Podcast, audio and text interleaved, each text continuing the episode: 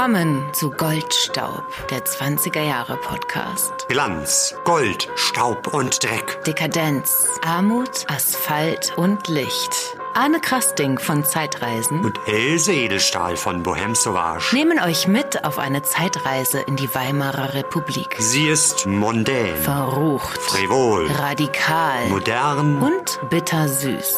Tanzt mit uns auf dem Vulkan. Die Modekrankheit in Berlin, der Residenza, auch in Wien und in Florenza, in Neapel, Piacenza, überall herrscht Influenza. Von Eutkühnen bis Graudenzer, treuen Briezen und Koblenzer, Buxtehude, Pirmasens, Influenza, Influenza. Sie beachtet keine Grenzer, fragt auch gar nicht nach Konsenser. Wer begreift die Konsequenzer? Schäm dich, schäm dich, Influencer, kein Respekt vor Exzellenzer, was doch meist macht viel Speranza. In geheimste Konferenzer schleicht sich ein die Influencer, rätselhafte Existenzer, keine Spur von Indulgenzer, auch im Punkt der Inderenzer ist sie ohne Konkurrenzer. Im Theater, Zirkus Renzer, überhaupt wo viel Frequenzer, selbstgerichtliche Sentenzer, stört die freche Influenza. Fürcht sich nicht vor Korpulenzer, packt auch, wenn schon Insolvenzer. Ohne eine Referenzer ist sie da, die Influenza. Dieses Gedicht ist ein Spottgedicht aus dem Jahr 1890, was wir aus einem Buch haben. Tollkirschen und Quarantäne, die Geschichte der spanischen Grippe. Den Autor dieses Buches werdet ihr gleich kennenlernen. Und da sind wir eigentlich auch schon bei dem Thema der diesmaligen Folge, Mittendrin. mittendrin. Und wir haben ein bisschen länger gebraucht diesmal, hatten nach der letzten Folge über Stummfilm und Tonfilm jetzt erstmal ein bisschen Pause gemacht. Ist ja auch immer ganz schön anstrengend, so ein Podcast. Ne? Ja, allerdings. Also wir beschäftigen uns hier stundenlang damit, wenn wir dann erstmal so ein Thema haben, das natürlich zu recherchieren, die Materialien dazu zu sammeln, Interviews mit Experten zu machen. Und dann sitzen wir hier Ewigkeiten rum und feilen daran, was nehmen wir rein, was schmeißen wir raus, was muss drin bleiben, was ist besonders interessant für den Hörer und was nicht. Und da haben wir manchmal auch so ein bisschen unterschiedliche Prioritäten.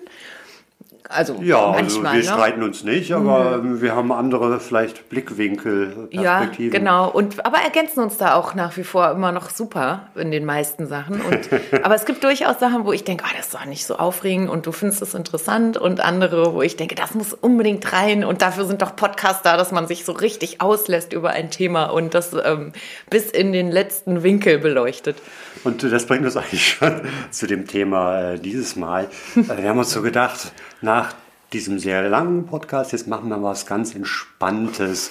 Und dann kam Else mit dem Thema Medizin, in den 20er Jahren. Äh, hier auf die Agenda. Und ähm, ja, Medizin, Dr. Edelstahl, Herr Dr. Krasting, äh, großes Thema.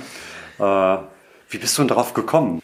Ehrlich gesagt, es ist ja weder deins noch mein Thema Ich muss wirklich. kurz dazu sagen, ich habe ja in der äh, Schule natürlich Geschichte ähm, als Leistungskurs gehabt. Viel wichtiger war mir aber, alle naturwissenschaftlichen Fächer irgendwie abzulegen, so früh es geht. ich habe das auch auf mysteriöse Art und Weise in Hamburg geschafft. Ich glaube, in Bayern wäre das nicht möglich gewesen. Mhm. Also Expertise im Bereich Medizin, Ja, ich, also bei mir war es so, ich fand Mathe total super, aber alles andere naturwissenschaftliche, wenn ich, also Chemie, Physik, war ich die absolute Niete drin. Jedenfalls, wie kam ich auf die Idee? Also es war ja so, wie ihr wisst, in unserem letzten Podcast, da waren wir getrennt voneinander in, und haben dann über die moderne Technik den Podcast zusammen aufgenommen weil ich in meinem näheren Bekanntenkreis äh, eine Person hatte, die ja eigentlich nur leichte Symptome hatte, aber ich dann daraufhin gesagt habe, okay, dann gehen wir jetzt hier mal in Quarantäne eine Weile. Und dann ähm, war das wirklich ja so, naja, ich meine, man ist die ganze Zeit davon umgeben, aber es war tatsächlich so, dass es zum ersten Mal mich so ein bisschen persönlicher noch betroffen hat in gewisser Weise. Und irgendwie hat das den Ausschlag dazu gegeben, dass ich mir dachte, okay, man muss jetzt dieses Thema Medizin und im Speziellen jetzt dann auch die spanische Grippe mal in unserem Podcast behandeln. Denn die spanische Grippe ist nun mal genau in unserem Zeitfenster passiert, also ganz zu Beginn des Zeitfensters der Weimarer Zeit. Und ähm, ja, wie wir jetzt gleich auch im, im Laufe der Folge herausfinden werden, eigentlich ja ein viel wichtigeres Thema, als man so denkt. Ne? Oder wie soll ich Fall. das sagen? Also, ja, und ähm, generell das Thema Medizin, da haben wir auch relativ schnell gemerkt, das schaffen wir natürlich nie und nimmer in einer Folge und haben uns entschieden, das zu splitten und ähm, werden euch auch beim nächsten Podcast, der übrigens jetzt eine Woche später schon kommt, mit anderen Themen beglücken. Ja, zum Beispiel der Halbgott in Weiß. Es gibt eine Live-Schaltung zu der Feier einer Weltsensation in Dresden. Und wir erzählen euch alles über die größten Meilensteine der medizinischen Forschung. Und auch meine Heimatstadt Hamburg ist vertreten mit dem Medizinhistorischen Museum. Ja, und sicherlich noch einiges mehr. Sag mal, Anne, was ist eigentlich mit unserer Verlosung vom letzten Mal? Die Verlosung? Ja, ich bin ja. jetzt der offizielle Verlosungsbeauftragte geworden, also vielen Dank für dieses Amt. und muss dazu sagen, wir werden ab jetzt auch ein Datum benennen, bis wann ähm, die Verlosung jeweils läuft oder das Gewinnspiel. Eigentlich so etwa einen Monat. Und ja, nicht etwa, genau einen Monat. Genau einen Monat. Man muss ja den Termin wissen. Das heißt, ihr habt jetzt noch Zeit, bei dem letzten Gewinnspiel teilzunehmen. Und zwar ging es dort um das Willy Fritsch Buch. Das legendäre und einzige. Und Willy Fritsch, ich weiß nicht, ob ihr euch noch erinnert, wenn nicht, entweder nochmal die Folge anhören, beziehungsweise die wichtigsten Sätze der deutschen Tonfilmgeschichte, nämlich die ersten eines abendfüllenden Tonfilms waren. Ich spare nämlich auf ein Pferd. Ein Pferd? Das ist doch sehr teuer, Else. Das heißt, ihr habt jetzt noch eine Woche Zeit, den letzten Podcast nochmal anzuhören und uns zu schreiben. Jetzt ist alles klar. Und wir können einen Gewinner verkünden von dem letzten Gewinnspiel, das davor aus der Folge. Vom, vom vorletzten. Entschuldigung. Vom Wannenbad zum Wannsee. Vielen Dank, Else. Bring mich nicht durcheinander, ähm, damit wir diesen Gewinner auch würdigen können. Da ging es ja darum, mit wem und wo und wo drin man mhm. am liebsten baden wollen würde. Und die Antwort der Gewinnerin, Anne aus Berlin, ist, ich bade generell gern, aber am liebsten im Mondlicht oder verbotenerweise im geschlossenen Schwimmbad. Momentan aber in Gelassenheit oder in Geld. Also ich finde, für diese sehr kreative Antwort hat Anne den Gewinn mal äh, wirklich verdient und das ist der Besuch der Sauna und des Schwimmbades im Oderberger Stadtbad. Wie lange ist er gültig? Ewig. Ewig. Solange es das Stadtbad gibt, darf sie da rein. Also nur einmal. Herzlichen Glückwunsch. Bevor wir unseren Experten befragen, möchte ich euch erstmal die groben Zahlen und Fakten zum Thema spanische Grippe bzw. sogenannte spanische Grippe präsentieren, weil unser Interviewpartner diese ganzen Sachen sich ja schon tausendmal erzählt hat. Und äh, da dachte ich mir, ach, das kürze ich einfach mal kurz ein bisschen ab. Und zwar, also einmal zur Bezeichnung spanische Grippe, die ähm, kam überhaupt nicht aus Spanien, das wissen wir heute alle. Warum sie trotzdem so genannt wurde und auch immer noch wird, zum größten Teil, wie ich denke, liegt daran, dass äh, Spanien nicht am großen Krieg, also am Ersten Weltkrieg beteiligt war und dort entsprechend die Presse uneingeschränkt publizieren konnte, während in vielen anderen Ländern äh, die Presse sehr stark zensiert wurde und vor allem, ähm, also in den kriegstreibenden Ländern, da einfach nicht so viel durch sickern konnte bezüglich dieser, dieser starken Krankheit oder dieser Pandemie. Das wusste man ja zu der Zeit auch alles noch gar nicht. Jedenfalls kamen dann entsprechend aus Spanien die ersten ernstzunehmenden Pressemeldungen. Obendrein war noch der spanische König ähm, mit dem Virus infiziert. Und daher hat sich dann dieser Begriff in der internationalen Presse relativ schnell etabliert. Und ja, also Heute wird in Spanien einfach nur als Grippe von 1918 gesprochen und damals haben die Spanier angenommen, dass diese Epidemie oder Pandemie später äh, aus Frankreich eigentlich eingeschleppt wurde. Andere Bezeichnungen waren zum Beispiel in den äh, Vereinigten Staaten das Three-Day Fever oder auch Purple Death, weil die Erkrankten äh, so Hautverfärbungen bekommen haben gegen Ende der Krankheit. Und britische Soldaten, zum Beispiel in den Schützengräben während des Ersten Weltkriegs in Flandern, haben von der flanderischen Grippe gesprochen. Also es gab da verschiedene Bezeichnungen für und man wusste am Anfang ja auch noch gar nicht, dass das wirklich eine weltweite Influenza-Pandemie ist oder werden würde. Der Zeitraum liegt zwischen 1918 und 1920, also sprich ähm, gegen Ende des Ersten Weltkriegs ist das Ganze ausgebrochen und es hat sich insgesamt über drei Wellen erstreckt. Also der Verlauf war, also die erste Welle war so im Frühling und Sommer 1918. Die zweite wirklich krasse Welle, wo sich das Virus auch schon so leicht verändert hatte, war dann schon direkt äh, im Herbst 1918. Während dann die dritte Welle über, die ganzes, über das ganze Jahr 1919 bis zum Ende 1920 sich so äh, hinzieht und auch ähm, nicht ganz so verheerend war wie die zweite Welle und auch viel mehr lokale Herde hatte. Ja, der Ausbruch war wahrscheinlich in den USA in Kansas.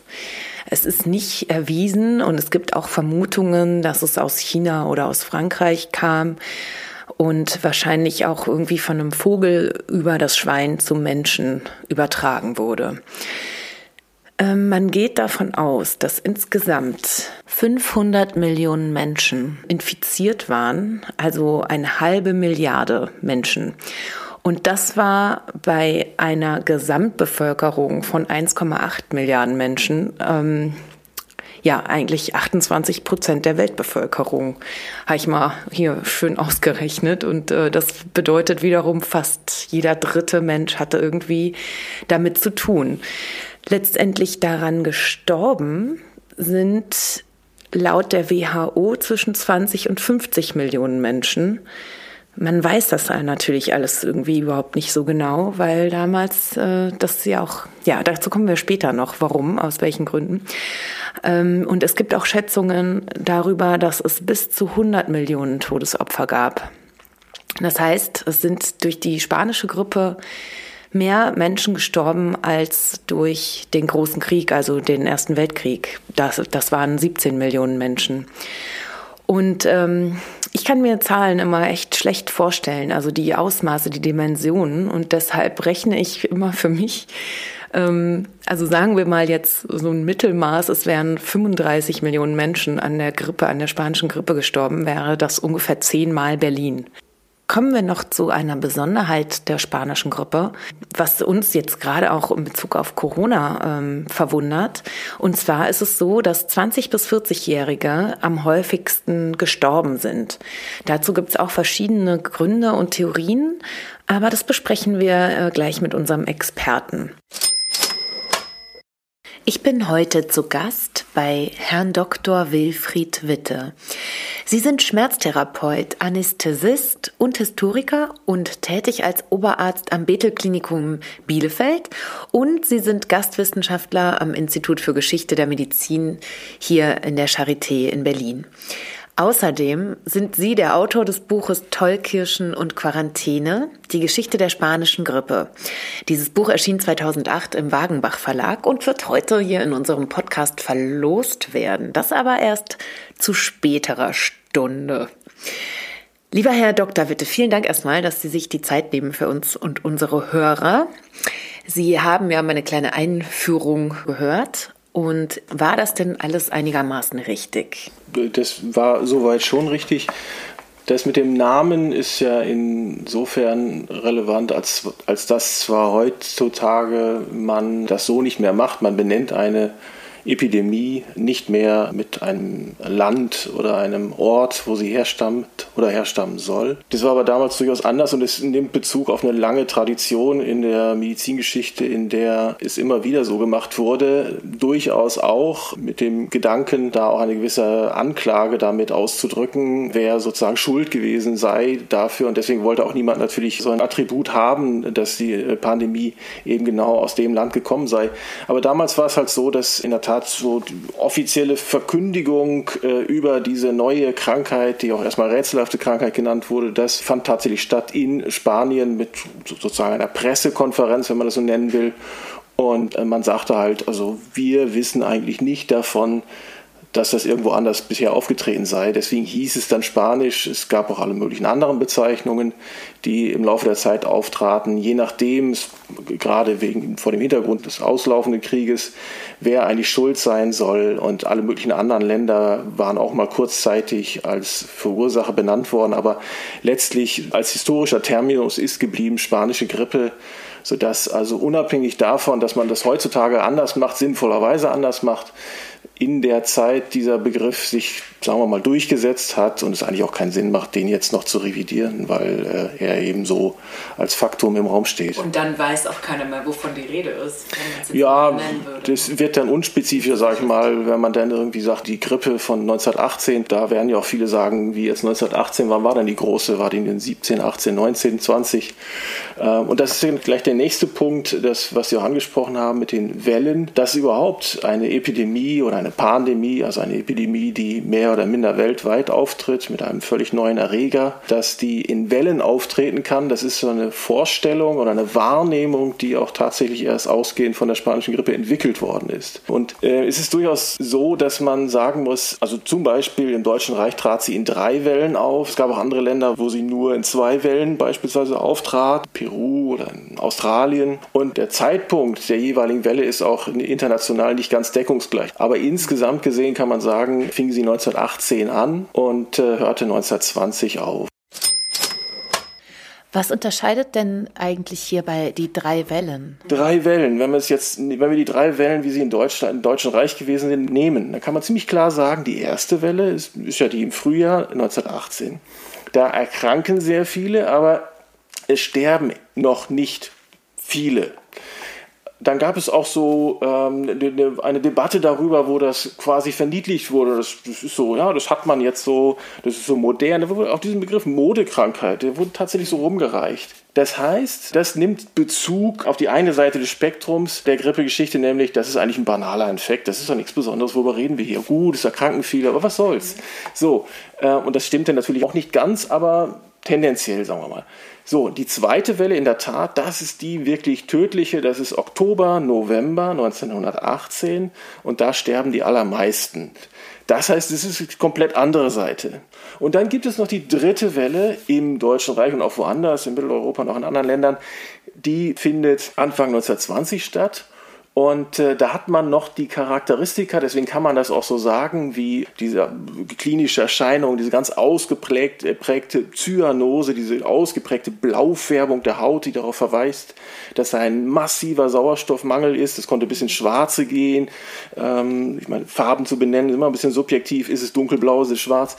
Und auch die charakteristische Altersverteilung, 20 bis, bis 35-Jährige, sagen wir mal, dass die besonders häufig gestorben sind. Äh, solche Dinge treten da auch noch auf, aber dann kommt noch in der dritten Welle noch was anderes, nämlich da treten vermehrt Fälle auf ähm, von Erkrankten in diesem zeitlichen Kontext, will ich mal vorsichtig sagen, die dann chronisch werden. Das ist ganz was anderes. Das sind neurologische Erscheinungen.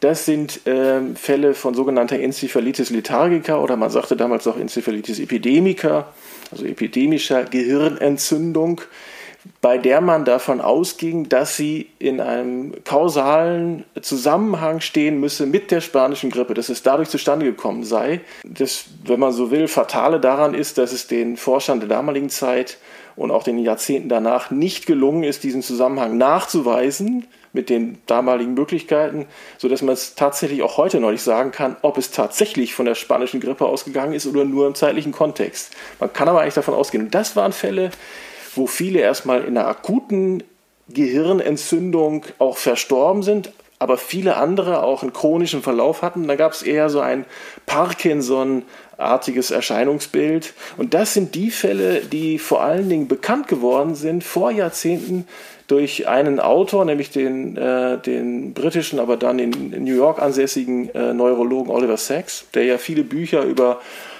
auffällige, sagen wir mal, Krankheitsbilder in der Neurologie geschrieben hat.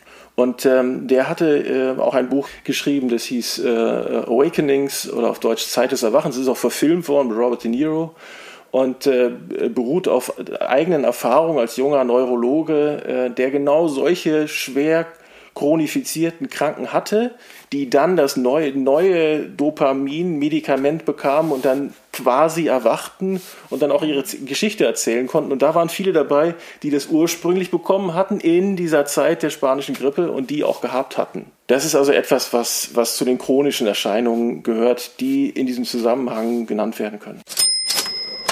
Also ich muss zugeben, dass ich selber vor Covid-19 die spanische Grippe überhaupt nicht so auf dem Schirm hatte.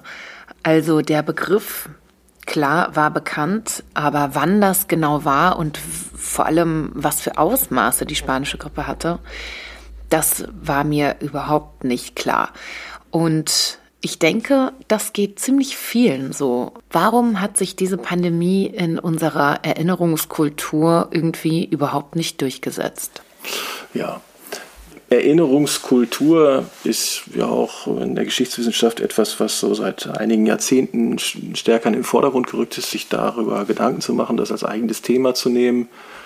Und ähm, ich habe mal an irgendeiner Stelle gesagt, also es gibt diesen Begriff des, des Erinnerungsortes, der nicht unbedingt im eigentlichen Sinne ein Ort sein muss, sondern etwas, was ganz charakteristisch ist für eine bestimmte Vorstellung, die, die so sich festsetzt und die viele also haben. Und der, wenn man es so nehmen will, dann würde man sagen, der Erinnerungsort der spanischen Grippe sind die Schützengräben der Westfront des Ersten Weltkrieges. Aber der eigentliche Kern Ihrer Frage ist ja, wie kann es eigentlich sein, dass wir da eigentlich mehr oder minder gar nichts davon wussten?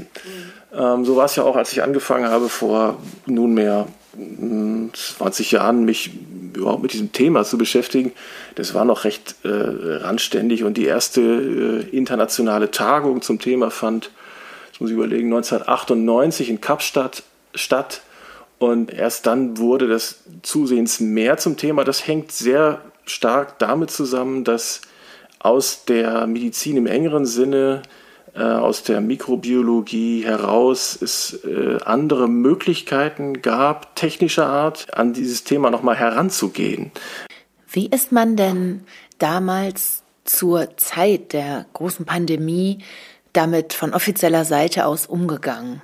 Auch das ist vielfältig, aber nehmen wir mal ein, zwei Punkte. Also für die Umgangsweise von offizieller Seite im Deutschen Reich zu dem damaligen Zeitpunkt kann man das in der Tat ziemlich klar auf einen Nenner bringen. Da wurde mit allen Kräften versucht, soweit es irgendwie geht, es zu ignorieren. Es ist ja auch nicht viel, äh, viel an Schrifttum dazu produziert worden. Es gab einen Abschlussbericht, der, da muss ich überlegen, ich glaube von 1923 ist der, glaube ich, der ist, der ist relativ dünn, der hat irgendwie ich glaube, 30, 40 Seiten und da stehen fast nur Allgemeinplätze drin.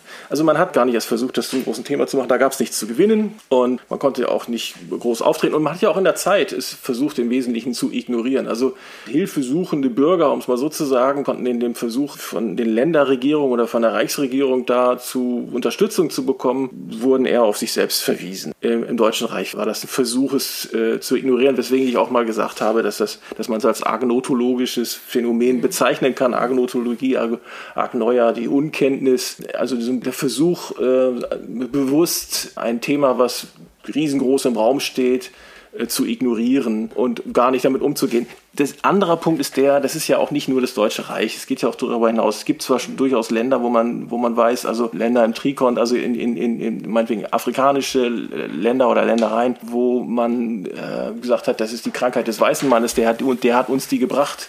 Und wo sich das auch, sagen wir ruhig, im kulturellen Gedächtnis durchaus da und dort bis heute ganz anders abbildet. Aber im Großen und Ganzen äh, gibt es schon einen hauptsächlichen Strang, das ist der, es hat zwar in Lebenserinnerungen und da und dort gibt es, wenn man lange genug guckt, an verschiedensten Stellen schon Bezugnahmen darauf, aber es ist kein großes Thema, was wie ich so erinnert wird. Also kommt man in der Tat auf die Frage, was ist denn jetzt mit dem Ersten Weltkrieg? Ich will mal jemand anders anführen. Es gibt eine amerikanische Literaturwissenschaftlerin, die heißt Elizabeth Autka und die hat in diesem Jahr oder im letzten Jahr ein Buch dazu veröffentlicht und deren Fazit war vereinfacht gesagt, dreigeteilt. Weswegen gibt es diese Stille um die Pandemie 1918 bis 20? Zum einen, weil in der Tat die Kriegszeit maßgeblich war und man von Heldentod sprach und das überschattete den Umgang mit dieser Pandemie. Zum Zweiten der Fakt Zensur, aber auch der mentalen Überforderung, ähm, was äh, den Umgang damit blockiert und zum Dritten, dass äh, das Ganze durch äh, Trauer und Erinnerung ähm, äh, der Kriegsereignisse überlagert ist. Also ich habe mir das verschiedentlich angeguckt, fürs, in der Tat fürs, fürs Deutsche Reich und da kann man schon sagen, dass das Katastrophische der Zeit in der Wahrnehmung fast ausschließlich besetzt war durch die direkten Folgen und Vorgänge des Krieges selbst. Und es gab da auch tatsächlich, und wenn dann noch eben dieser Punkt hinzukommt, dass es auch von offizieller Seite versucht wird, es sprachlos zu lassen, gab es dann auch wenig Möglichkeit, damit tatsächlich noch umzugehen. Nichtsdestotrotz bleibt es ein Phänomen, dass das gelingen kann, dass so ein massives Ereignis eigentlich nicht so richtig später noch repräsentiert ist. Wenn man sich die Zahlen anguckt, ist das ja monströs. Ja. Ja. Also ein anderes großes Thema, logischerweise, war der Hunger, der grassierte. Und man, man hat dann versucht zu sagen, naja, das kommt aber ausschließlich äh, durch die Hungerblockade der Alliierten, der, der Briten. Deswegen haben wir hier diese schlimme Grippe. Das hat man gemacht in, in Kenntnis dessen, dass es eigentlich irgendwie nicht stimmen kann, weil das passt wiederum nicht dazu, dass die 20- bis 35-Jährigen, wo man in der Sprache der damaligen Zeit oder in konzeptionellen Denken der damaligen Zeit von den Kräftigen in Deutschland sprach, mhm. also im, im Britischen die Fittest, ähm, das passt ja nicht dazu, weil das sind ja gerade nicht die, die am schlimmsten immungeschwächt gewesen sein dürften, primär sagen wir mal, sondern in so einem Konstitutionsdenken, was sich in der, dann später im Verlauf der, der Weimarer äh, Republik oder Zwischenkriegszeit sich äh, mächtig ausbreitete in der Medizin, äh, müssen es eigentlich gerade die gewesen sein, die sich besonders gut hätten erwehren können und es war eben nicht so. Ja. Aber man hat es einfach versucht, es dann auch zu benutzen. In dem Buch von Herrn Dr. Witte haben wir noch ein weiteres Spottlied gefunden, und zwar aus einer Berliner Zeitung, dem Berliner Tag. Und da steht im Sommer 1918, so kurz nach dem Ausbruch der ersten Welle, folgendes. Ach, wir konnten sie nicht ahnen, und kein Arzt hat sie gekannt. Fern im Süd das schöne Spanien, Spanien ist ihr Heimatland. Diese fiebrigen Beschwerden keimten fern im schönen Süd, wo die Mandeln dicker werden und die Rübe plötzlich glüht. Vor der Stirn dröhnt eine Pauke, an den Schläfen brummt ein Brett, einsam zieh ich mit der Mauke unters schattige Oberbett. So verbringt man schöne Stunden, weil der Weltgeist niemals ruht. Immer Neues wird erfunden, epidemisch und akut. Steht die Menschheit auf der Kippe, während sie der Wirrwarr quält, eine neue Form der Grippe hat uns bloß bis jetzt gefehlt. Immerhin nach kurzen Wehen stellt sie ihre Wirkung ein. In dem Land der Pyrenäen möge sie begraben sein. Womit hat man denn eigentlich versucht, diese Grippe zu heilen? Was haben sich Mediziner und auch möchte gern Mediziner da ausgedacht? Naja, gut. Also im Prinzip das ganze Spektrum. Also äh, ich sage es nochmal vereinfacht, kann man sagen, eigentlich alles, was man so hatte, wo man sich irgendwie vorstellen könnte, es könnte ja helfen, wurde angewandt das sowohl in der Schule, in der, sagen wir mal, nennen wir es mal so Schulmedizin, da kann man dann von Polypragmasin sprechen. Also das heißt, man nimmt sozusagen alles, was man da in der Hausapotheke quasi hat, nimmt man jetzt mal. Mhm. Ähm, das ist jetzt ein bisschen arg vereinfacht, aber es wurde schon alles Mögliche verwandt. Chinin war bekannt als Mittel gegen Fieber. Und es gab dann genau in der Zeit auch Versuche, auch durchaus Forschungen, Abderivate, Abkömmlinge von Chinin zu produzieren. Und die gab es dann auch ganz schnell. Die hießen dann zum Beispiel Optochin oder Eukupin. Und die wurden dann einfach mal verwandt. Man guckte man einfach mal, ob das nicht hilft. Äh, so eine Arzneimittelprüfung äh, im, im, heutigen Sinne gab es überhaupt nicht. Es wurde einfach gemacht. Da hat man auch gesehen, naja, einige können dann hinterher nicht mehr richtig gucken, aber pff, äh, das machen wir jetzt mal. Vielleicht hilft es ja doch. Ähm, und dann wurde auch behauptet, es hat geholfen. Dann bleiben wir bei der Schulmedizin. Äh, natürlich gab es Impfversuche, dann natürlich mit bakteriellen Suspensionen, weil Virus im heutigen Sinne wusste man ja noch nichts. Auch da wurde behauptet, allerdings kaum, kaum in Deutschland, aber im größeren Stil, zum Beispiel in England oder in den USA, wurde behauptet, das hat auch geholfen das ist nicht belastbar, das können Sie nicht überprüfen, ob das geholfen hat. Genauso, was ja auch heute äh, kürzlich noch wieder eine Diskussion war, sogenanntes Rekonvaleszentenserum, also Serum, was man nimmt von äh, einstmals Erkrankten äh, als Heilmittel. Auch da wurde behauptet, äh, großartiger Effekt, Sie können es nicht überprüfen. Wahrscheinlich genauso wenig wie heute richtig. Dann ähm, gab es von katholischen Geistlichen aus Österreich, aus der Schweiz Empfehlungen, Kalk bzw. Milch äh, Äh, sowas müsse man zu sich nehmen, das würde helfen. Es gab die Empfehlung von einem Monsignore aus dem Vorarlberg, der hier Häusle hieß und dort eine gewisse Bekanntheit hatte, dass man rote Beete nehmen müsse, dass rote Beete gut ist gegen Fieber. Das wurde dann propagiert als das Mittel gegen Grippe. Aber gehen wir nochmal zurück zur Schulmedizin. Auch da gab es Dinge, die man sich heute kaum noch vorstellen kann.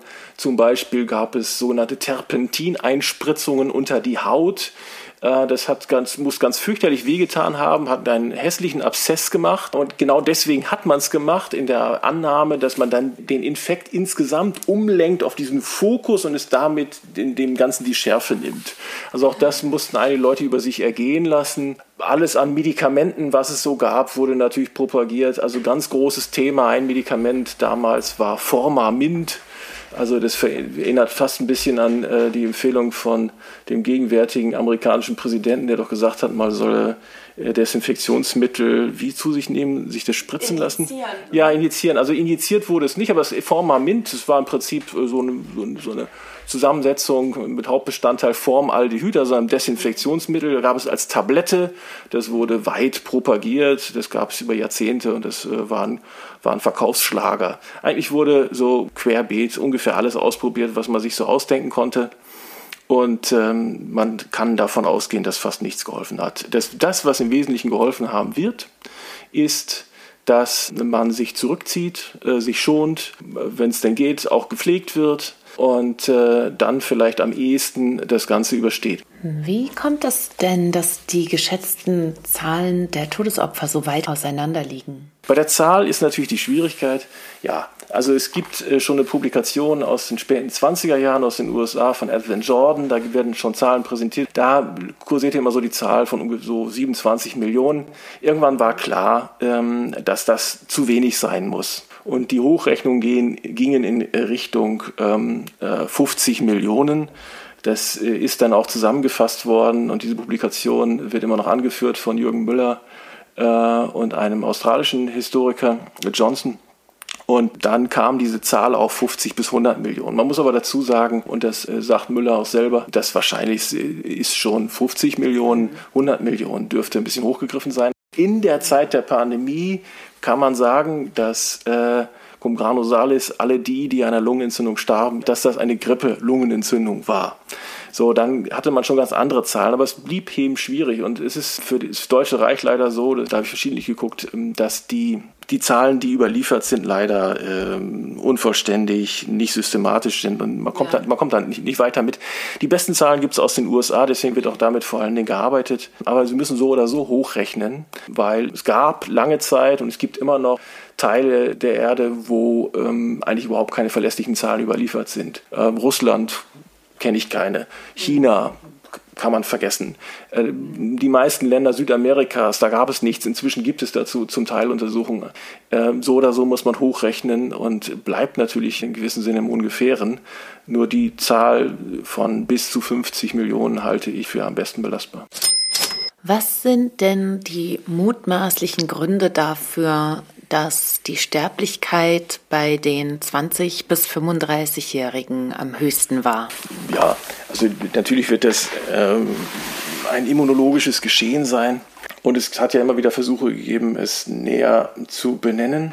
Also es gab schon vor Jahrzehnten äh, so Versuche, es zu greifen über den Begriff des Toxic Shock Syndroms, dass das eigentlich das auch gewesen sein müsse, was ich 1918 abgespielt habe. Heutzutage äh, spricht man da ja eher vom Zytokensturm. Das ist auch eine bestimmte Vorstellung, die es ja seit so einigen Jahren gibt in der Medizin, dass ähm, der Grundgedanke dabei ist, dass es eine Überreaktion der Körperabwehr des jeweils Betroffenen gibt auf die Infektion, die dem Menschen dann selber schadet.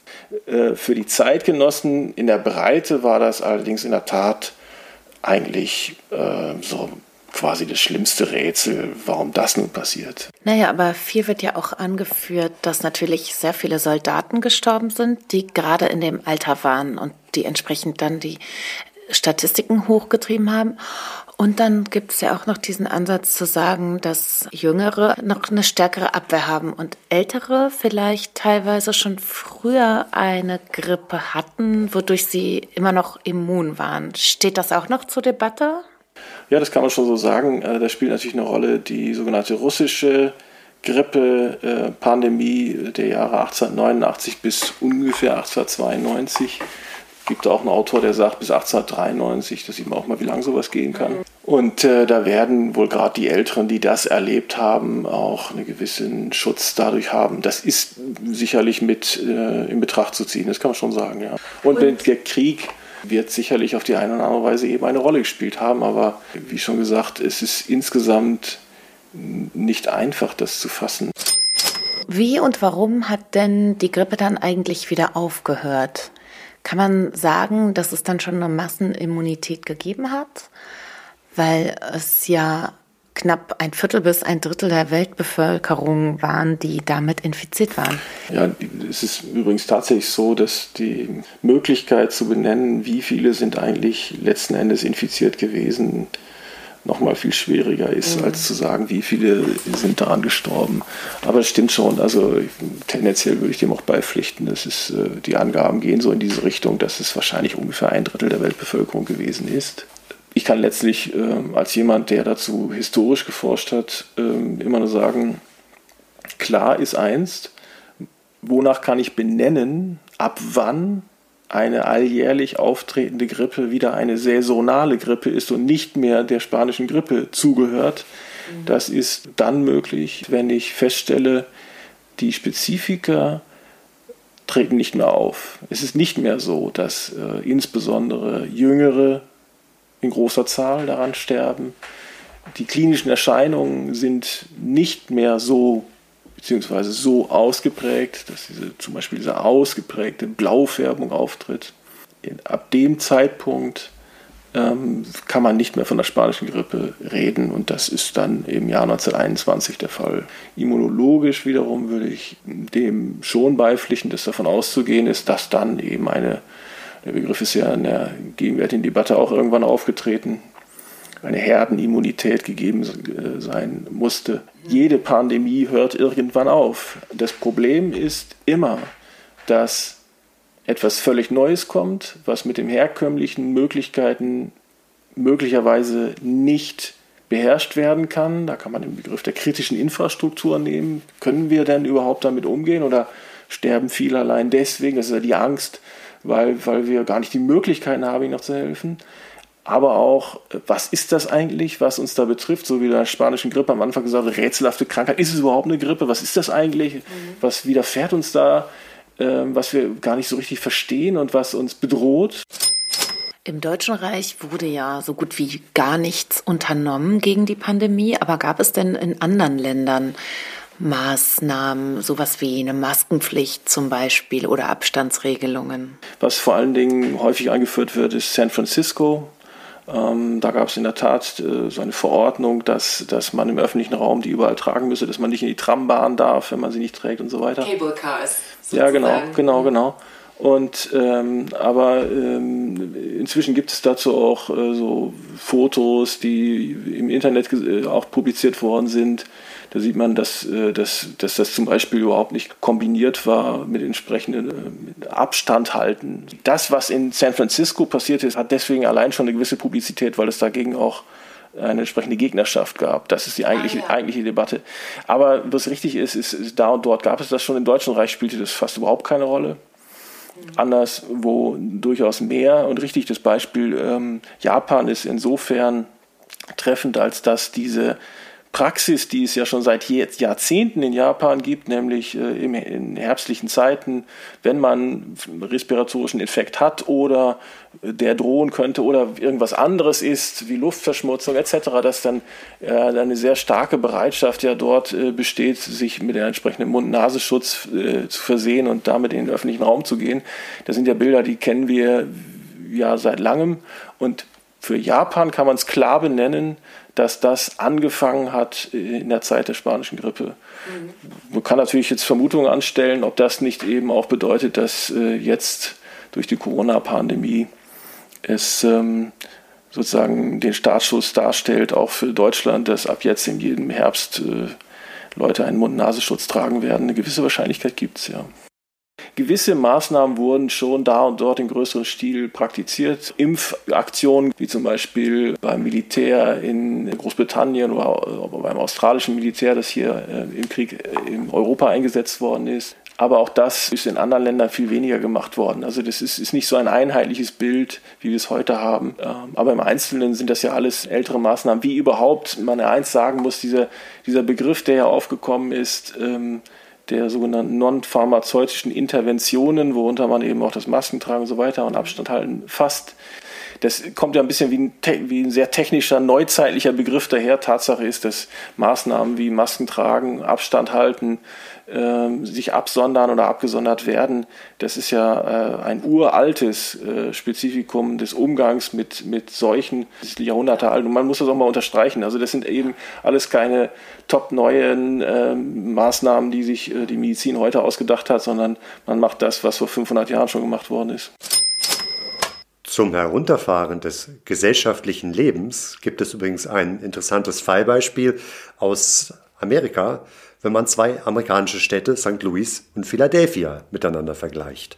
In Philadelphia fand trotz Warnungen eine große Siegesparade statt. Der Erste Weltkrieg war ja vorbei und die Menschen feierten dicht gedrängt auf den Straßen. Da waren etwa 200.000 Menschen unterwegs und drei Tage später waren die Krankenhäuser überfüllt. Nach sechs Wochen etwa 12.000 Menschen tot. Andere Stadt, St. Louis, da hat man frühzeitig reagiert und vor dem ersten registrierten Fall schon ja sämtliche öffentlichen Gebäude geschlossen, Schulen, Kinos, Bibliotheken, sogar Kirchen, das will in Amerika schon was heißen. Und dort verteilt sich die Zeit der Infektion über einen längeren Zeitraum. Insgesamt gibt es dort nicht mehr als 700 Tote. Also ein interessanter Vergleich, auch gerade vor dem Hintergrund der aktuellen Diskussionen über die andere Pandemie, die wir heute vor unserer Haustür haben. Sie sind ja seit März sicher mit Ihrer speziellen Expertise wieder sehr gefragt, oder? Gerade jetzt im Frühjahr ist die Frequenz der Anfragen an mich noch viel größer gewesen, weil, weil ja alle noch dachten, das ist jetzt irgendwie so wie mit der, wie mit der Grippe. Ja. Und jetzt haben wir ja eher festgestellt, es gibt vor allen Dingen Unterschiede. Also, dass es doch anders ist. Mhm. Und dass wir wieder ein neues Rätsel haben, weil dieses Coronavirus irgendwie ganz anders auftritt und auch was anderes macht. Also zum Beispiel macht es, das sieht man jetzt auf den Intensivstationen, macht es ganz viel so Mini-Thrombosen. Das hat ähm, mit Grippe als Erkrankung gar nicht viel zu tun. Ist eben doch wieder anders. Mhm. Und deswegen ist es ja auch wieder noch gemeiner, weil man dann wiederum nochmal so ein Anker, wo man den man sich vielleicht festhält, ah, wir wissen schon, weil so wie da, auch hier oder so, das stimmt eben auch nicht. Herr Dr. Witte, wir danken Ihnen vielmals für diese tiefen Einblicke und möchten jetzt auch noch mal auf Ihr Buch zurückkommen. Ich hatte ja anfangs schon versprochen, dass wir es verlosen werden. Und Arne, du bist ja unser Verlosungsbeauftragter. Was gibt es denn für eine Verlosung diesmal? Also, das Buch ist bekannt und genannt, Tollkirschen und Quarantäne. Und ich habe mir eine kleine Geschichte ausgedacht. Eine Geschichte, die nicht komplett stimmt. In dieser Geschichte ist also eine Unwahrheit dabei. Und es geht um die Tollkirsche, die ja als ja, Medikament eingesetzt wurde für Spätfolgen der spanischen Grippe. Und diese Tollkirsche ist die Giftpflanze des Jahres 2020, wie übrigens 2012 eine andere Pflanze, nämlich der Goldstaub. Und die schwarze Tollkirsche hat ja den Gattungsnamen äh, Atropa belladonna. Das kommt daher, also Belladonna, schöne Frau, dass der Saft in Augen zugefügt die Pupillen vergrößert. Und das haben viele Frauen tatsächlich zu Schönheitszwecken eingesetzt. Mir wurde das tatsächlich Atropin mal in die Augen äh, eingetropft bei einer Aha. Augenoperation. Und dann hast du tatsächlich den ganzen Tag, also ja, fast 24 Stunden so vergrößerte Pupillen und das tut richtig weh, dann weit zu gucken. Also ist so total anstrengend. Das also stimmt angenehm, jetzt also wirklich oder ja, ist das, das ähm, gehört das zu das der gehört Geschichte nicht zu der dazu? So, jetzt aber genug von der Tollkirsche und was stimmte jetzt nicht von der oder den Geschichten, die ich erzählt habe? Schreibt uns eine E-Mail an post.gold-staub.de und dann könnt ihr das Buch von Wilfried Witte gewinnen. Das selten gewordene Wort der Woche. ist heute mal nicht nur ein Wort, sondern drei. Und wenn ihr in diesem Podcast gut aufgepasst habt, seid ihr, so wie Anne und ich auch, darüber schon bereits gestolpert. Denn Herr Dr. Witte hat es verwandt. Und es lautet Cum grano salis. Ja, und es ist auch nicht unbedingt ein selten gewordenes Wort, sondern einfach ein lateinischer Ausdruck. Und wir möchten euch ja auch dazu animieren, einfach mal wieder schöne, alte oder lateinische Ausdrücke zu benutzen und diese in euren täglichen Sprachgebrauch einzupflegen. Quod erat demonstrandum. Oder das wäre jetzt die Ultima Ratio, mein Lieblingsspruch. Bibere humanum est, ergo bibamus. Warte mal, wir, wir, wir, wir, wir trinken, der Mensch trinkt und deswegen trinken wir. Trinken ist menschlich, so. also lasst ah, uns trinken. Ah, so, ja. Also. Genau, also mein Latin ist auch schon sehr, sehr lange her. Aber ich sage immer sehr gerne, divide et impera. Ja, der kleine Cäsar in Else, ja. Ähm, kurz nochmal, was heißt es denn was eigentlich? Heißt das denn eigentlich? Ja. Also, wenn man etwas nicht ganz wörtlich nimmt, nicht ganz so meint. Was heißt es denn überhaupt auf Deutsch? Mit einem Körnchen Salz, ah. ja. Beziehungsweise so. es gibt verschiedene Varianten, ähm, das Sales könnte auch von Saal, Verstand oder Klugheit kommen, also mit, mhm. mit einer Prise Klugheit. Da streiten sich die Geister. Die Geister und Spiritus. die äh, Sprachwissenschaftler. Ja, und wie könnte man den Satz denn jetzt überhaupt äh, vernünftig einbauen in so, eine, so ins Alltagsgespräch? Das müsst ihr euch überlegen. Oh ja, genau. Wir sind gespannt auf eure Vorschläge an post.gold-staub.de. Unsere Empfehlung der Woche ist dieses Mal ein Buch, welches es noch gar nicht gibt. Es nennt sich Rendezvous mit der Bohème Sauvage von Marie de Winter und wird aller Voraussicht nach im Mai nächsten Jahres anlässlich des 15. Jahrestages der Bohème Sauvage erscheinen. Alle, die mich kennen, merken jetzt natürlich sofort, dass es hier um ein wenig Werbung in eigener Sache geht. Und wer mich noch nicht kennt, der kann das spätestens im kommenden Sommer durch eben jenes Buch nachholen. Das geht allerdings nur, wenn du es jetzt bereits bestellst. Denn damit es überhaupt entstehen und finanziert werden kann, läuft noch bis zum 10. Dezember eine Crowdfunding-Kampagne bei Startnext. Crowdfunding ist in diesem Fall kurz gesagt, wenn du das Buch bestellst, bevor es fertig ist, der Betrag aber nur von deinem Konto abgezogen wird, wenn die gesamte Summe zusammenkommt und das Buch dann geschrieben und produziert werden kann. Alle Links und Infos findest du unter bohem-sauvage.com oder auch unter Marie de Winter in einem Wort.de und bei startnext.com-buch-bohem-sauvage. Wir werden die Links natürlich auch alle in unseren Show Notes der Sendung für euch notieren. Es gibt allerdings auch noch andere Dinge zu erstehen, wie zum Beispiel ein Parfum, das heißt Flaneur. Das wurde uns von The Chap, dem Chap-Magazin aus England, sozusagen spendiert, um es hier in einer Präsentbox anbieten zu können. Außerdem gibt es exklusive Lesungen mit der Autorin in Berlin und in Düsseldorf oder auch das Buch mit einer Handsignatur von Robert Nippold, dem wir die Coverillustration zu verdanken haben. Er ist der berühmte Illustrator, der auch das Buch es wird Nacht in Berlin der 20er Jahre gemacht hat. Eine weitere Empfehlung, auf die wir sicher im Laufe unseres Podcasts irgendwann nochmal ganz ausführlich eingehen werden. Aber nochmal kurz zurück zu Rendezvous mit der Bohème Sauvage. Ihr werdet darin natürlich nicht nur mir begegnen, sondern auch einigen anderen Protagonisten, Künstlern und Künstlerinnen und Gästen der Gesellschaft für mondäne Unterhaltung. Und alle plaudern sie aus dem Nähkästchen. Von den Anfängen im sagenumwobenen Salon Edelstahl bis heute. So, ihr Lieben, jetzt sind wir endlich angekommen am Ende unserer Medizin in der Weimarer Republik Teil 1 Folge. Und äh, ja, unser Arbeitstitel, den wollen wir euch nicht vorenthalten. Der lautete nämlich die ja. panische Schrippe. Ähm, wir wissen nicht genau, wie es entstanden ist. Also es gibt verschiedene Theorien und ich sage, ich habe es erfunden, Elsa hat sie jetzt erfunden. Nee, ich, ich, sage ja, einer von uns beiden hat panisch gesagt, der andere hat Schrippe gesagt. Ja, also ich würde sagen, ähm, das ist die wahrscheinlich auch die These deiner Mutter. Ich habe mal wieder genuschelt und dann ist irgendwie Spanisch, Spanisch, Spanisch, wo dann Panisch. ja, wenn der andere Panisch sagt, klingt das eigentlich immer so wie Panisch. es klingt umgekehrt. immer total panisch und dann hatte Else irgendwie Hunger und dann freudscher Versprecher, statt Grippe kam dann die Schrippe plötzlich irgendwie aufs, aufs Tablett. Also dann wurde es die panische Schrippe. Und ähm, wir finden das wunderschön, panische Schrippe. Stellt euch vor, also übrigens für die Nicht-Berliner, Schrippe ist ein Brötchen. Ein Semmel. Semmel, ne? Im Süden heißt es Semmel, ne? Also panische Semmel könnte man auch sagen, aber es ist eine, eine panische Schrippe, Mhm. die Angst hat, dass sie gegessen wird und daher einfach mal versucht, Reis auszunehmen. Nee, die spanische Schrippe hat Angst vor der pa spanischen Grippe. Oder so. So, ne? Das war Also eine, eine, ein Phänomen im Jahr zu infizieren. 1918 Ja.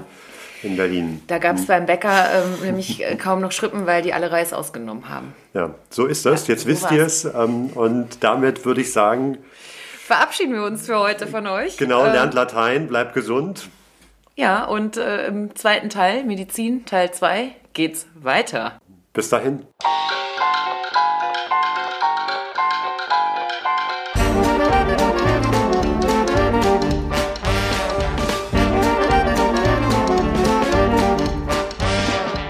Das war Goldstaub, der 20er Jahre Podcast von und mit Else Edelstahl und Arne Krasting.